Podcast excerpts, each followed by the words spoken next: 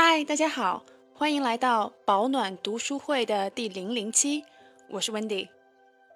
先来做个简单的自我介绍吧。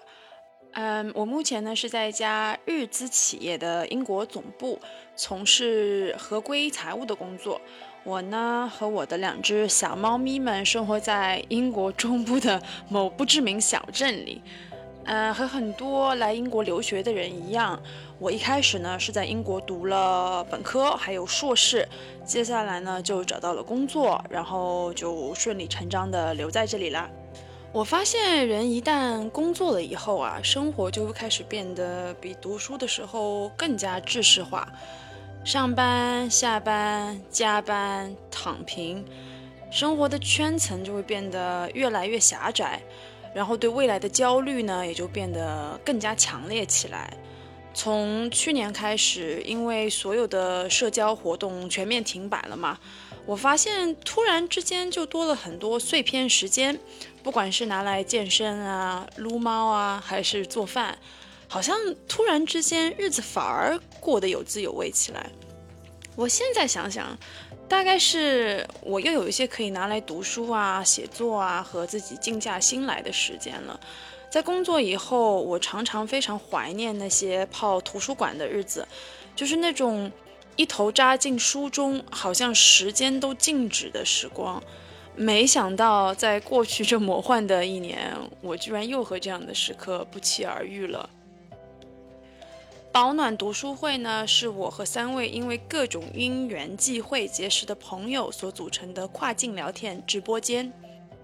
我们呢，身处四个不同的国家，有着完全不同的背景和经历。但是很神奇的是，因为读书这一件小事，我们之间的次元壁就这么被打破了。从二零二一年年初开始呢，我们陆陆续续在一起读了一些书，也聊了很多大天，也算是从诗词歌赋聊到了人生哲学吧。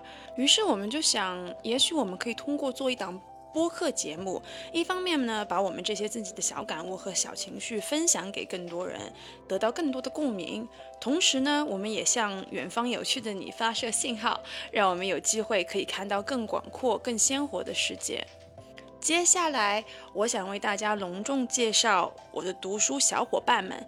以下就是一些关于我们自己和阅读有关的小事情。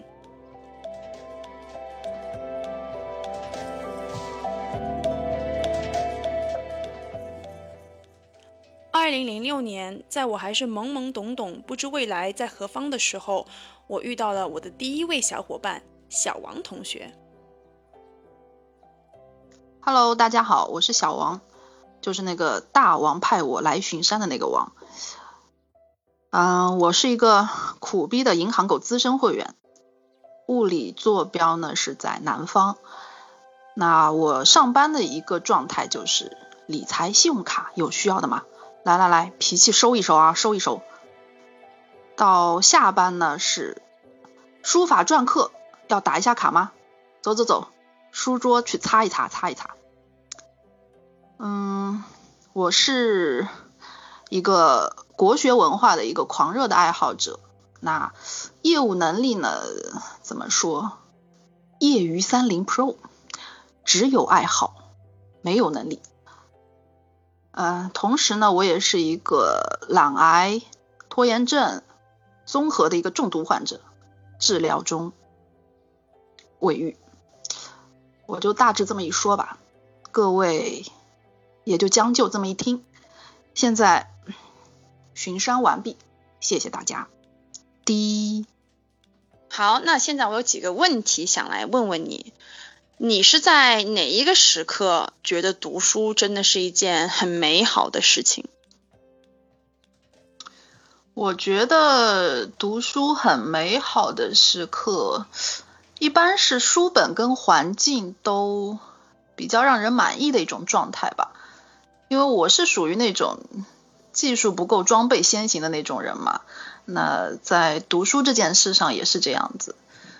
呃，书的内容暂且不论，那我反正是摇椅先要摇摆起来，然后窗外呢最好再来点雨打芭蕉，呷上一口茶，哎。这个感觉就一下子上来。嗯，什么书在这种时刻都能被我读出一种 唐诗三百首那种摇头晃脑的感觉。开玩笑，开玩笑，认真说，呃，我觉得比较美好的一件事情的话，是当我完全投入到这本书中，甚至说是角色代入。暂时抛掉自我的这种时候，那我觉得那是感觉很美好的一件事情，就是跟所有的烦恼说拜拜，像是进入一个无人打扰的一个岛屿，那这就给了我一种很大的那种舒适感。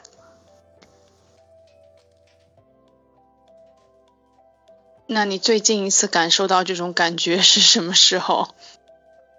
最近一次周末啊，我周末都会有这种感觉。啊，是吗？是啊，真的。所以你就是不想上班呗，干脆就对，只要在家待着。对对对，完全跟工作会脱离开来，这样的一种感觉。但是也不能一直不上班啦，对不对？对呀，就是打工人打工魂。对，不然你瞎的那口茶靠什么来买？就是喝露水着，喝露水就能活着。那你现在的读书的频率大概是怎么样子的？你现在读书频率在你整个漫漫的人生长河中算是多的吗？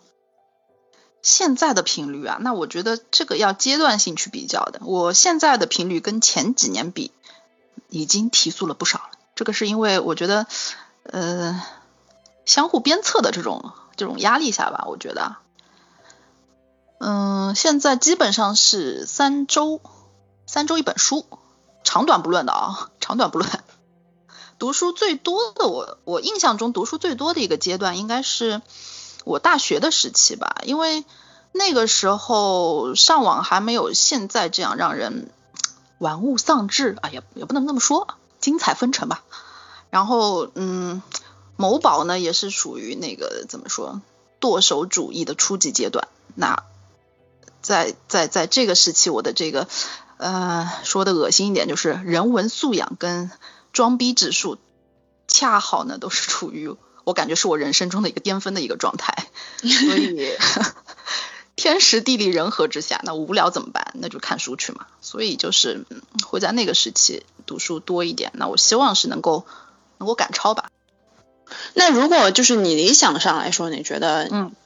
多久读一本书，或者以你的目标吧，阅读目标，你觉得最理想，排除掉那种工作加班狗的那个，你觉得是是大概，比如说一个礼拜读一本，两个礼拜读一本？那我觉得两周吧，或者说两周是我的一个目标，应该这么说。嗯，那你就好好努力一下，争取那个，嗯，如果两周读一本，一年就可以读二十六本书，对不对？对啊，想想就。想想就数字有点惊人。接下来一个问题，在你读书的时候，你比较偏向于一个好故事呢，还是比较偏向于那个好的说故事的人，就是好的作者、好的作家，他们把一件比如说平平无奇的小事情呢，写的很很生动。你比较偏向哪一个类型啊？就是就是说，我会去挑故事，还会还是会去挑作者了。对，我觉得，我觉得这个问题主要是问，就是你比较在乎这个故事，一本书中的一个故事惊心动魄，还是你比较在乎这个作者的笔法啊、文风啊这样？嗯，读大学的时候吧，我因为很喜欢席慕容写的诗，只要是他写的，我那个时候就必买。所以我觉得那个时候对我来说，一个好的作者就像是一块金字招牌一样。但是慢慢的就发现，我如果说只只是认定跟着作者去买书，这样的话阅读范围就会太狭窄了。所以到现在还是觉得一个惊心动魄的一个故事比较重要。就是不管他的作者是谁，他的水平怎么样，是获得茅盾文学奖也好，获得诺贝尔文学奖也罢，那他只要是一个好故事，让我能够就是在这个。别人的故事里得到呃属于自己的启发，我觉得就就 OK 了，可以了。啊，不管不管黑猫白猫，能抓老鼠的就是好猫，还是这句话。哦，因为我有那种，就是你喜欢一个作者，你觉得他写的东西都很有意思。我觉得其实这种事情有时候很难说，就是有可能你会因为喜欢这个作家，就像你讲，如果你喜欢席慕容的话，那你可能觉得他笔下的，比如说蒙古草原，就比别人笔下的蒙古草原更加怎么讲，呃，有意思，或者更加的波澜壮阔。可其实大家都讲的差不多，对不对？那可能也是一方面是他文笔的一个魅力吧，我觉得。所以我觉得会说故事的人也是很重要的。那不然的话，我觉得为什么我们就是有这么多各行各业有语，就是用从事语言语言的那个工作的人，比如说最近比较流行的脱口秀吧。嗯，你说如果把段子给你说，你能说的像那个 那个脱口秀大会里面那些人一样这么搞笑吗？我觉得也挺难的。那我觉得必然是不能的。必然是，不然干嘛李诞还不找你啊？真是啊。那你理想中的读书会是什么样子的？我理想中的读书会，可能因为我自己是那种属于书看的不是很多的那一类，所以我就希望读书会可以不要那么。呃，阳春白雪就是聊聊书，聊聊当下的一些话题，比较随意一点的风格。就哪怕你扯远了，但是够有趣，那这样也可以。我过年的时候就是嗯，被安利了一个旅行聊天类的一个节目，叫做《锵锵行天下》。那他们这个聊天就聊得非常有意思。他们没有没有这种具体的主题，就是因地制宜的聊，话题就是属于那种开而不散的那种感觉，整个有一种，嗯，他们这种聊天有一种小桥流水的一种温润感的哈，是我理想中读书会的样子。最后一个问题，如果你是一本书的话，你觉得你会是哪一本书？啊，这个问题要好好想一想，让我想一下。嗯，我觉得我会是半小时漫画中国史，没想到吧？因为因为我本身是几乎不看漫画的一个人，原因是什么呢？因为看不懂，就一幅一幅跳着看，觉得很累嘛。但是你问这个问题，我一下子想到的就是这本书。呃，因为它这本算是算是其实算是历史书，但是呢，它没有那种一本历史书该有的样子，就是那种很端庄啊、很晦涩这种样子。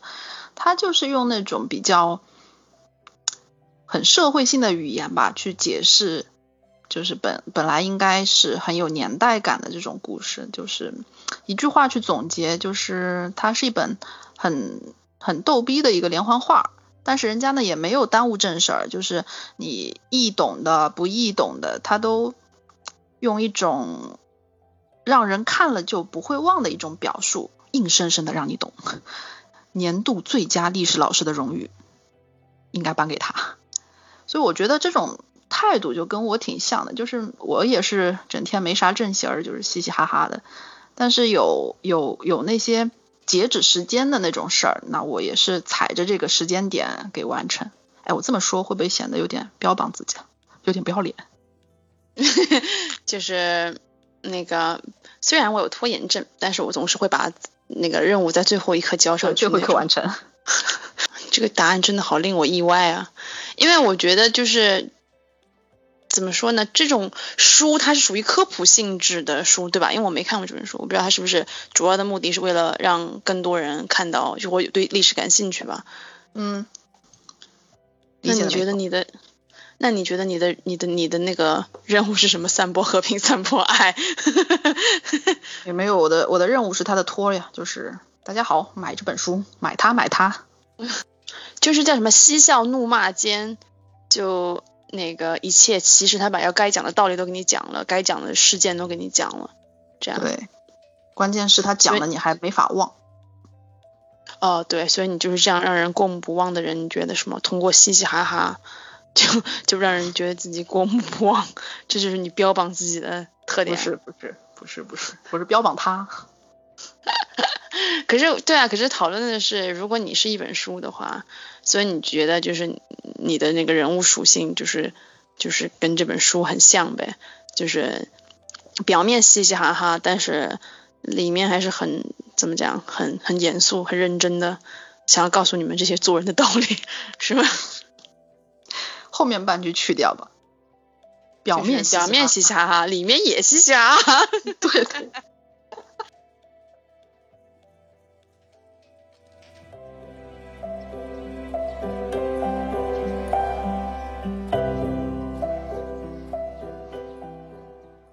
三年之后的二零零九年，因为某些机缘巧合，我和我的第二位读书小伙伴 Lolodia 不期而遇了。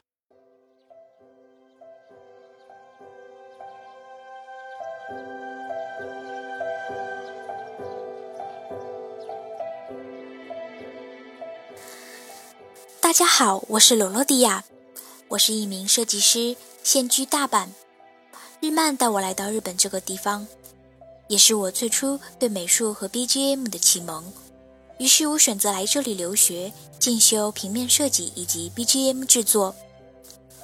虽然一个人住在国外，但这里是一个让人沉下心来思考、挖掘和深造自我的地方。我喜欢在业余时间里旅行、画水彩风景和追古典音乐家的演出。在保暖读书会的朋友们就是这样因音乐而结缘。而现在，我们与书结缘，一起探索人生。你最近很喜欢的作家是哪位？然后为什么？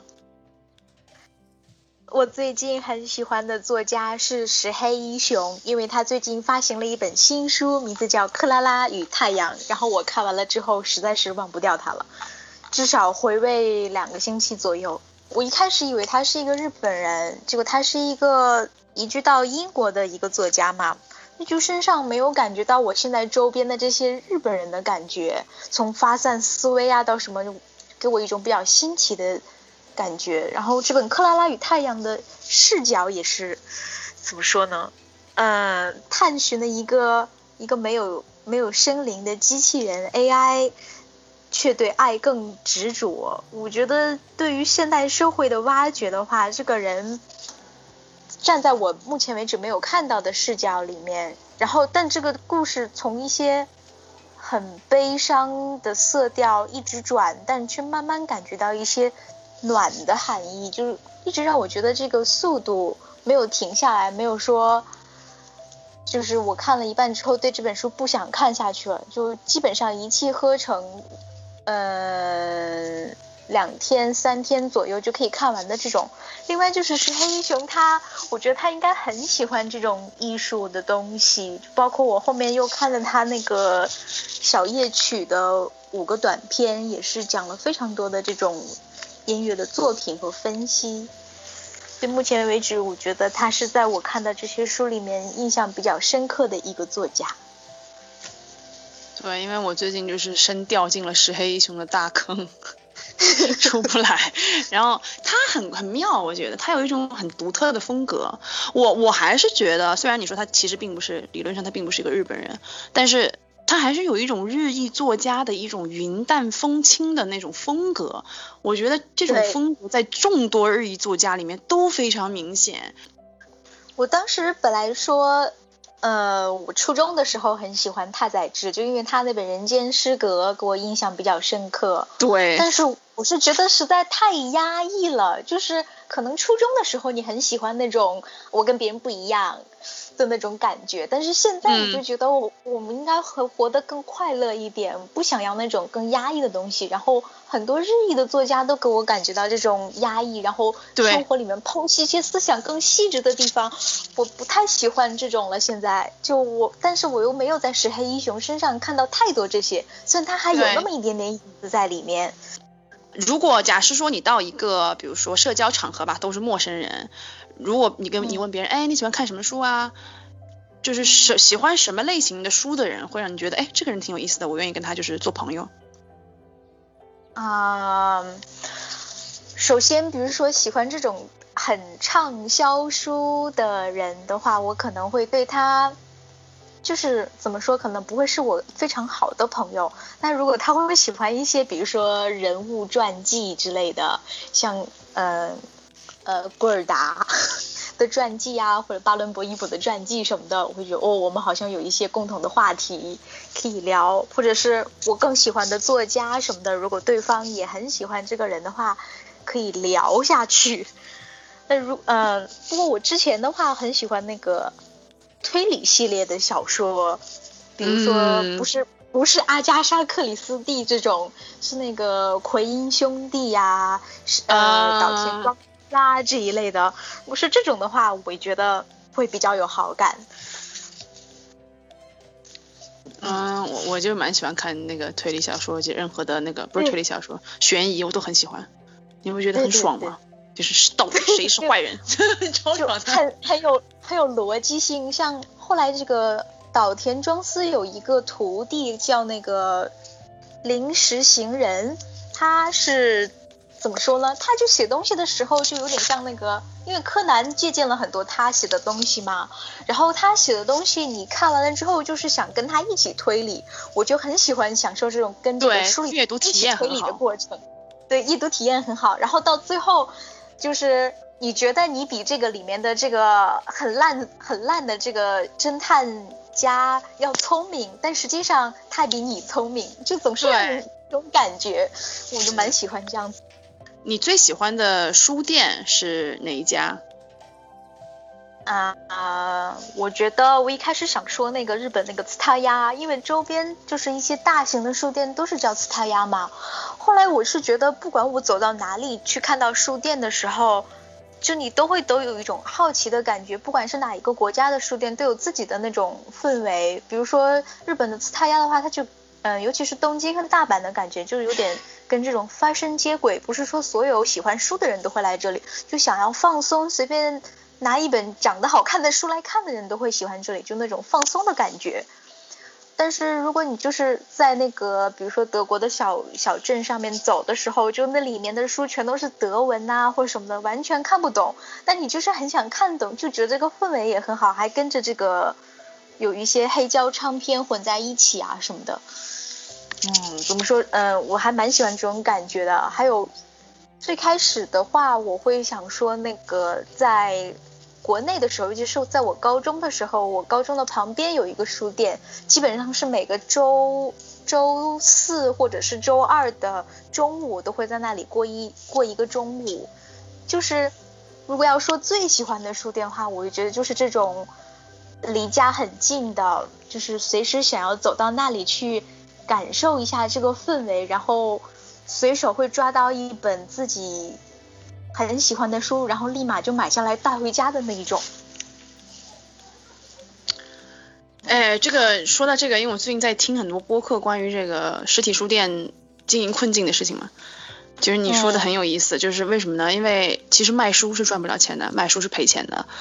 但为什么现在国内越来越多这种成品也好，那个叫什么，呃，三联也好，都是这种在下面开咖啡厅啊，卖那个巨贵文创啊什么的，因为他们赚钱嘛，他就是靠这个赚来的钱来弥补这个卖书的亏本的钱，因为书的毛利实在太低了。我个人是非常不希望这个实体书店消失的，因为我觉得实体书就是书店去。找一本书，跟你在网上看人家评价什么的，买一本什么好的书，这感觉还是不一样的。他这种呃寻找的快乐，还有这种就是在流连于这种书架之间的这种实体的感觉，我觉得是不能被这种数字啊或者互联网来取代的。对，尤其是如果你要在网上买书的话，可能就是你很想很喜欢这个作家，或者知道这本书，然后你想要去专门找他的时候，你会去搜。那如果就是假设你在那个书店里面看到一本，嗯，做工很精致的，或者是这个封面我很喜欢的话，你就立马把它买下来。但如果你在网上看到这样东西，有时候你就会把它放到购物车里面，然后就忘记了。我觉得实体书店可以给我们这些惊喜。我觉得在书店里面遇上一本书，就像遇到一个，就遇上一本你感兴趣的书，就像遇到一个你可能会成为更好朋友的一个机会，或者对，遇上一个你下一个 hobby 之类的。那你理想中的读书会是什么样子的？嗯，我理想中的读书会是，呃，首先这个读书的列表的话，我觉得大家都可以提供一些自己喜欢的书单啊，或者是当下比较流行的呃畅销书之类的会放进去，不是说比较单一的一个主题。嗯，然后大家就是结合一下自己的亲身经历，或者是自己的爱好之类的，然后一起带到这个书的世界里面分析讨论，比较有意思。哦，那你觉得就是在读书会里面，你目前来说，你觉得收获比较大的是哪一方面？啊，就是怎么说呢？就看一本书，首先有很多书是就我自己不会找来看的，因为读书会的契机才会去看，就因为可以看到这本书之后去查后面的这些历史背景，然后假设你要是给我一本历史书去让我去了解这个背景，我根本就不想去看，就莫名其妙就会掌握很多，然后一个小时过去，两个小时过去，这些这些我看到的事情就深刻的刻在我脑子里面了。我觉得这件事情是比较难能可贵的。OK，那最后一个问题，这个问题我好喜欢。如果你是一本书，你觉得你会是哪一本书？我也好喜欢这个问题哦。呃，我初中的时候在那个英语杂志上面看到一本书，当时好像是二零零六年刚出的一本书，然后后来等了两年之后，终于在图书大厦里面遇上这本书的中文翻译版了，就觉得完全没有犹豫就把它买下来的唯一的一本书，叫《Stolen the Stolen Child》，翻译成失窃的孩子。我不知道你有没有看过，然后这本书其实就是有一些北欧童话性质的色彩，它讲的是一个幻生灵的故事，就是前面好像有一个人我忘记是谁，因为很早很早之前读书，他写的是那个写了一部小诗，然后这本书就根据这个诗。做了这么一个很童话的故事，讲的这个幻生灵，他去找一个找一些人类比较孤僻的孩子，然后把这个就灵魂换过去，然后这个孤僻的孩子的灵魂再换回这个幻生灵的这个小身体里面去。然后这个故事里面的这个有两个主人公嘛，其中一个主人公是他已经是一个一百岁左右的幻生灵，然后他盯上了这个人类的孩子之后，就把自己的灵魂换过去了。但是这一点就是。当这个人类的孩子重新换回这个幻生灵的时候，呃，他就会逐渐的忘记这个人类的语言呐、人类的怎么交流，就会活得像野人一样。但是，就这个主人公他换成这个人类的孩子，我讲的好乱啊，换成这个人类的孩子，然后继续偷了他的家人，偷了他的生活，继续活下去之后，他逐渐又去找他曾经的那个身份。然后唯一支撑他重新回去的是，就是他对音乐的执着。天哪！哦，好偶像剧啊！对他当时是一个钢琴家，好像很执着那个肖邦。然后我记得内心你就记得他一直在讲这个肖邦的事情。然后他他以前就是一个钢琴家，还一直找。我是觉得不管你就是有什么爱好或者是怎样，就然后你可能忘记了自己原本想要做什么事情。呃，原本有什么目标，然后你工作着工作着就基本上丢失自我了。但是总是有这么一个东西，一直就牵牵着你，让你找到真正的自我。然后这个东西会让帮助你，就不会迷失你自己。然后我觉得在这个故事里面，这个音乐线就是一直帮助这个一百岁的幻生灵找回了他真正的自己。所以你觉得你为什么是这这本书呢？就我我觉得当时，尤其是那个时候，就对自己怎么说，呃，很执着于这个就是音乐演奏的事情。那个时候，然后我就觉得，嗯我就觉得那个时候因为音乐而认识了很多朋友，比如说像温迪呀，大家大家都是在那个 古典音乐上面认识，然后包括现在在生活方面，我不会把工作作为百分之百，我我的生活里面就百分之五十的话会是工作，剩下的百分之五十就自己来安排自己的爱好的话，我就会把这个演奏乐器啊，或者是追音乐音乐会放在首要的位置上面。我就觉得，然后大家总总会说无聊啊什么的时候，我会没有感觉到这些，就是因为一直有这些东西带动着自己，我觉得可以一直带动下去。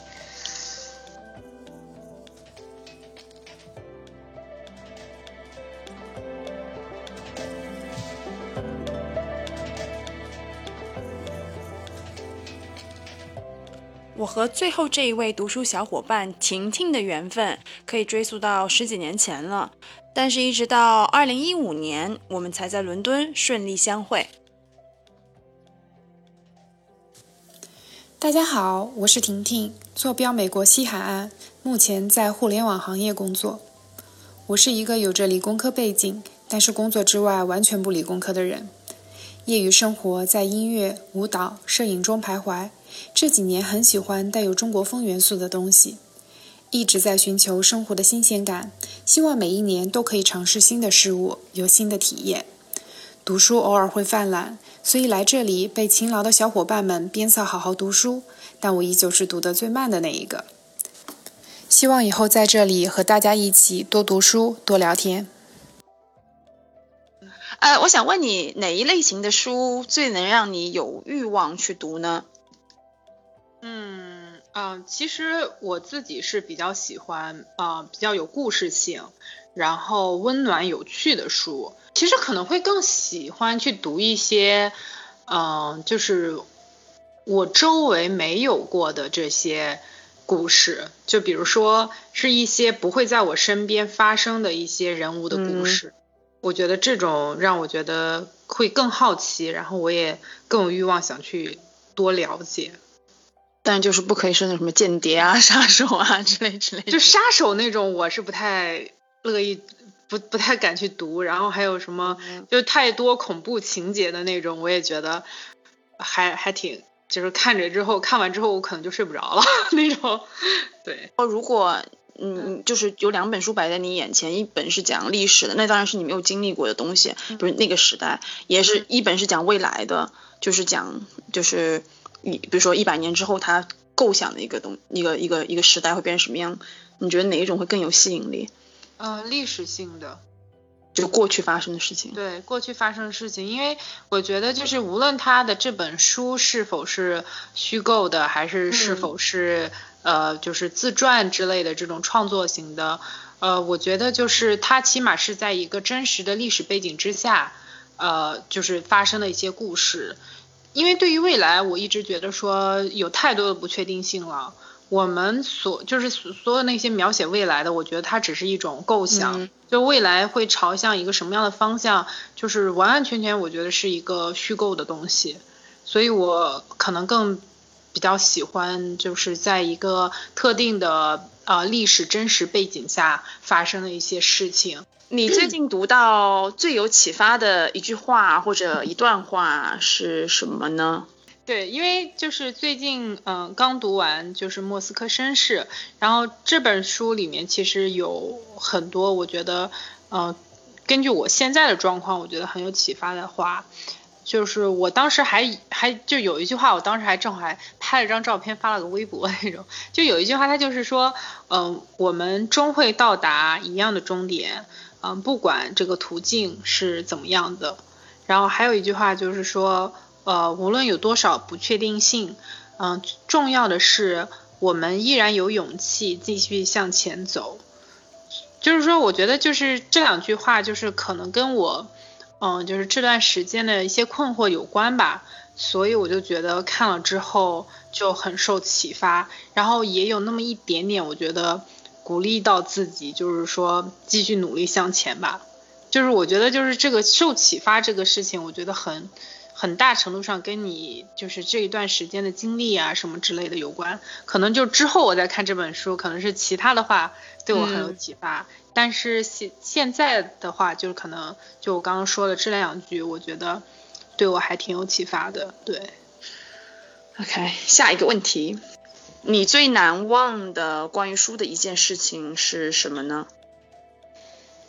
嗯嗯，其实怎么说呢，就是我觉得像呃我经历过的吧，就是从小到大，从课本到我们读的课外读物，然后到我们现在读的书，我们经历过的这些书的种类其实非常多，而且我们也经历了从纸质书到 Kindle 这些电子书的时代，然后最让我难忘的，其实关于书的事情，还是停留在纸质书的书时代。就那个时候，大概我记得是十几年前吧，就在我上大学前后，嗯，我当时收到了我的一个老师送的好几本关于音乐的书，然后他在每一本书打开的第一页都有他写给我的一段话，然后他字写的又特别好看，然后还有就是说他的签名啊在那里，然后其实具体是哪几本书，然后这些书讲什么呢？其实我已经不太记得了。但是我觉得就是在那个时代，关于书的这种仪式感以及这种书的传递，就还让我挺难忘的。对，然后我然后你知道我就是大概十就是前几年吧，好像是我还收到过孙俪写的，就是带有 to 我的名字，然后祝福语加签名的书，就这也让我印象挺深刻的。就好像我觉得就是关于书的难忘的事情，好像我能记得的就。可能不大是关于书的内容，就是我难忘的点有点过于形式化了，就那种有点形式大于内容的那种。对，你理想中的读书会是什么样子的？其实就是现在的样子，就是嗯，我觉得就是大家一起读书，然后一起聊天，就是有输入，然后我们也有输出。因为我就觉得说，如果只是我自己读书的话，我可能会觉得有点无聊。然后我看到有趣的东西，就是这个书里有趣的点，我其实很想跟就是朋友讨论呀、分享之类的。而且就是当我们能够用自己的话把书里的一些东西表达出来、拿出来讨论，我其实觉得记忆跟影响其实会更加深刻一些。然后另外一方面，就是因为我。我真的挺喜欢跟人聊天的嘛，所以就是像我们读书会会有一些专题啊，呃，去聊一些热点话题或者是我们感兴趣的话题，我就觉得还挺棒的。然后之后就是说，嗯，看我们的播客之后，如果有了听众之后，就其实也希望能够听到一些，嗯，别人的故事，然后也能够跟就是这些陌生人一起聊聊天啊之类的，对。嗯，那你觉得你现在我们就做读书会有几期了吗？就是你觉得你目前最大的收获是什么呢？我目前最大的收获，我觉得我的读书习惯在慢慢的养成。就压力很大有没有？其实还好，虽然就是老老开玩笑说啊，我跟小王第二梯队，我们老赶进度啊，赶进度之类的。但是我觉得就是因为我觉得其实。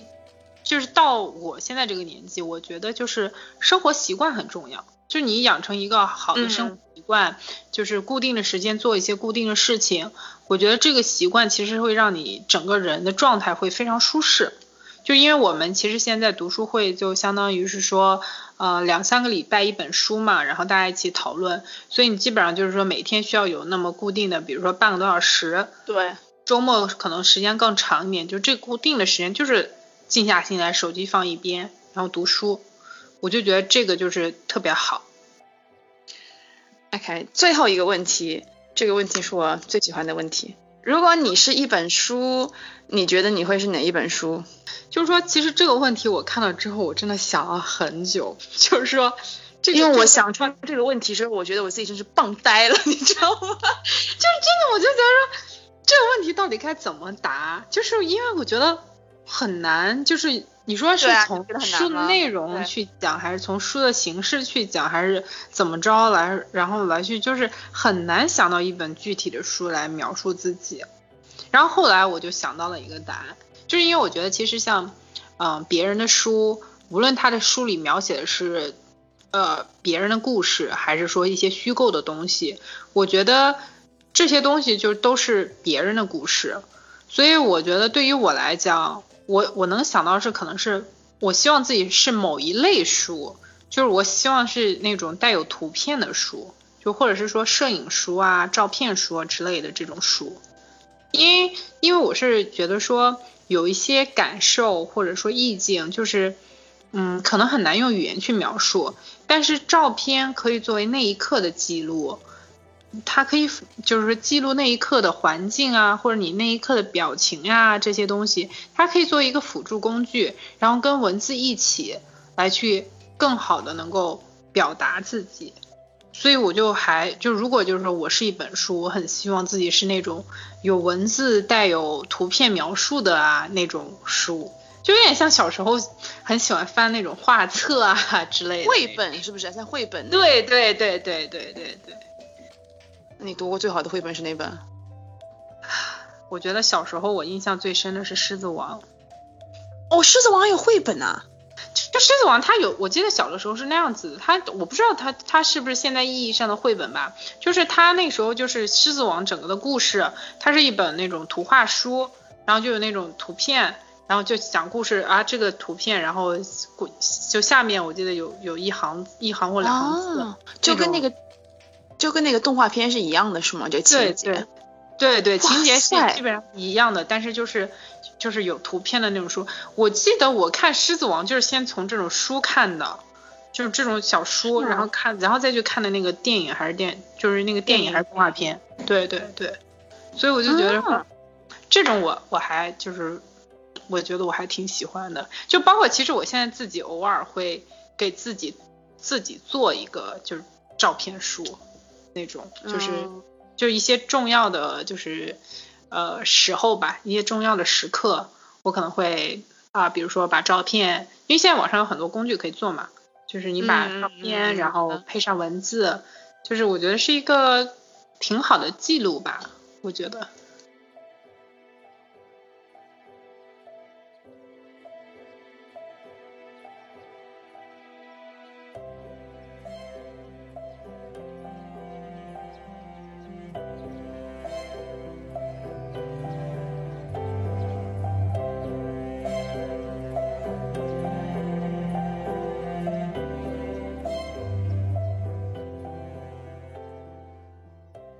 最后，我来回答大家都回答过的两个问题。我理想中的读书会呢，其实特别简单，就是一个让我每次一想起就好想立刻打开一本书的那种动力源泉。每次读到一本好书的时候，我常常光觉得这个书好的不行，但是当我想要和别人描述的时候，却发现除了说这本书真好以外，就好像并没有什么实质性的输出。久而久之。我就觉得读书只是当下的一种感觉，而没有那种每当想起，就好像打开那个画卷一样，所有的一切都跃然纸上，栩栩如生。所以，我希望读书会不仅能够让我看到别人眼中的故事，也能让我自己眼中的世界变得更加清晰吧。我也特别想要在读书会听到那些和书中情节相关的回忆呀，还有经历啊，这样我就会更加觉得阅读不只是为了学习道理或者是找到意义，阅读其实就是一种生活方式吧。我们在书中找到自己的影子，也探索一些可能未知的世界和人生。总之，如果我能够在参加每一次读书会中带走一个我没有想到过的观点，或者收获一个特别令人回味的故事，我都觉得是很理想的读书会体验了。如果我是一本书，我觉得我应该会是在小妇人和绿山墙的安妮之间反复横跳，因为我觉得这两个故事里的每一个人。都并不是很幸运的那种天选之女，他们的人生经历过很多的波折，他们也总是在生活残酷的面前显得有些手足无措吧。但是不管是莽撞可爱的话痨安妮，还是一心想要独立成为作家的乔，还有她其他有各种经历的姐妹们，都是以自己的方式潇洒的、热烈的活着。享受他们自己独有的人生，即使有的时候他们会短暂的沮丧啊，或者想过要放弃，但是他们往往会因为一些小的美好，比如一朵小花的盛开，或者一个美好的晴天，他们就好像又像充满了电的马达一样，热情满满的度过未来的每一天。迎接每一个挑战。我觉得我自己个人的一些经历，就和这些女生可能有一些相似之处吧，就是那种生活虐我千万遍，我待生活如初恋一样。尽管有时候我常常就是觉得自己有些，怎么讲，少年老成啊，过于理智。但是每当我遭遇了人生大大小小的那种考题的时候，我和这两本书中的所有的女孩一样，都焦虑彷徨，都觉得好像一下子就没了希望，不知路在何方。但是我好像从未有一个时刻跟自己说啊，就这样吧，和所有人都一样，随波逐流的活着吧。所以我觉得，如果我是一本书的话，这两本书可能最能代表我自己，或者是我最希望别人能读到我的一面吧。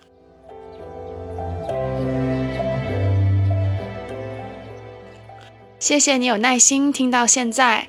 如果你和我们一样喜欢阅读、聊天，或者对我们生活中有趣的段子感兴趣，那请关注我们的频道。我们很期待和你再次相遇哦！祝你能拥有美好的一天。